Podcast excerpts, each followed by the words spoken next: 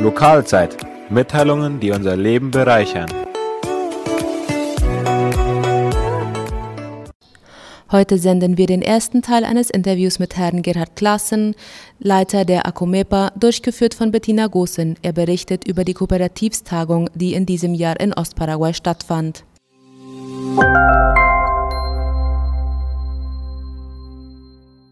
Herr Klassen, wie sah das Programm der diesjährigen Kooperativstagung aus? Welche Orte wurden besucht und welche Eindrücke haben diese hinterlassen? Die diesjährige Kooperativstagung 2021 begann in Friesland, konkret bei der Mariengemeindekirche, wo wir uns dann alle trafen für 14 Uhr, wo wir dann einen kurzen besinnlichen Teil machten und gebracht von dem Gemeindeleiter von Friesland. Dann wurde uns die Kooperative und Assoziation Friesland präsentiert. Dann haben wir uns in drei Gruppen aufgeteilt, wo wir dann zu Fuß die verschiedenen Stellen dann besuchen gingen. Die ganze Siloanlage, Giftverkauf, Collegio, dann das Einkaufszentrum und Supermercado. Dann trafen wir uns alle beim Deportivo Estrella, wo wir dann konkret Vorträge brachten. Einmal über die Präsentation Ambiental, alles was mit Umwelt zu tun hat. Dann hat auch der Präsident von Fecoprot, Ingeniero Alfred Fast, einmal die Umweltsituation auf internationaler Ebene, aber auch auf äh, lokaler und nationaler Ebene nochmal darüber berichtet. Dann haben wir uns aber auch ziemlich Zeit gelassen, um Nachbarschaftshilfe, die Projekte, die die Friesland hat schon vor viele Jahre da führt. Danach haben wir uns einen Vortrag von Helmut Adrian von der Sicherheitsgruppe, die Hintergründe und die Informationen, wie man da vorgeht und wie hauptsächlich im Chaco gearbeitet wird. Ja, danach ein Abendessen. Das war der erste Tag. Es waren gut 250 Personen beteiligt.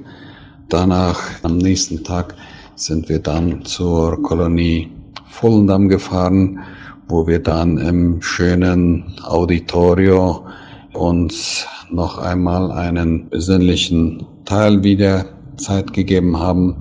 Und danach hat dann Vollendam ihre Kooperative und Assoziation präsentiert noch einmal das Thema Umwelt und aber auch Forestal, wie die Aufforstung da gemacht wird. Das ist sehr interessant. Danach wurde das Nachbarschaftsprojekt auch noch präsentiert. Und dann haben wir uns auch wieder Einrichtungen wie Supermarkt und der Samenaufkauf, also Silos und dann die Holzfabrik da, wo sie Pfosten. Das ist ein sehr interessantes Projekt, was wahrscheinlich einmalig ist unter allen Kolonien.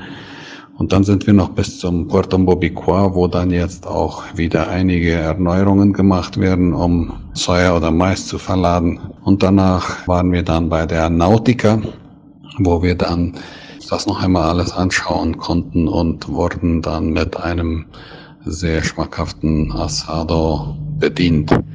Danach sind wir dann losgefahren nach Nueva Germania, da ist konkret Codipsa 4 wo Theodor Regier uns noch einmal den ganzen Aufkauf von Mandioca erklärt und gezeigt hat und dann, wie sie dann verarbeiten und dann aber auch auf nationalen und internationalen Markt die, die Produkte verkaufen. Danach sind wir dann weitergefahren nach Rio Verde, wo wir Milchproduktion bei Jakob Friesen uns angeschaut haben. Ist ja wirklich sehr moderne Molkerei die dann mit ein neues System von Karussell, wo die Kühe dann praktisch Karussell fahren, während sie äh, gemolken werden. Also es ist ein sehr interessantes Projekt dann auch bei einer Fabrik, wo Holzsattel gebaut werden, war auch sehr interessant. Und danach eine Metallurgica von Bernhard Bergen-Bold, also Metallurgica BBB. Sehr beeindruckend, was die Leute da an einer Metallurgica leisten und fabrizieren. Wirklich hohe Qualität und sehr gute Produkte entstehen da. Danach sind wir zum Hotel gefahren und da Abendessen und übernachtet.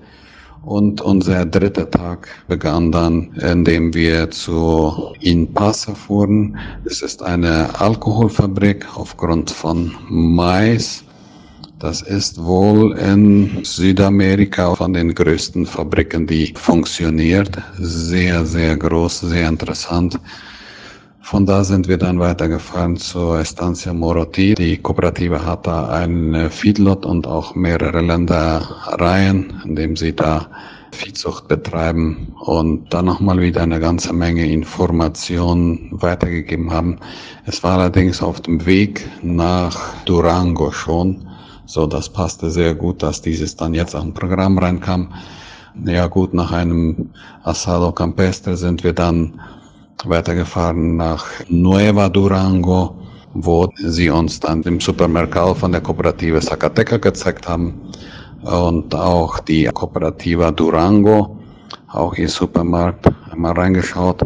Und danach haben wir dann auch ein moderner Tambo angesehen, wo Milchproduktion geführt wird. Das wurde dann gegen Abend und sind dann bis Kuruatu gefahren, da übernachtet und am nächsten Morgen sind dann alle nach Hause gefahren unter Schutz und Bewahrung. Daher sind wir auch Gott dankbar, dass niemandem was passiert ist und durch so viele Autos, die dann da in der Gegend sich bewegten und in Karawana sozusagen fuhren und wirklich sehr froh und dankbar, dass alle heil nach Hause gekommen sind.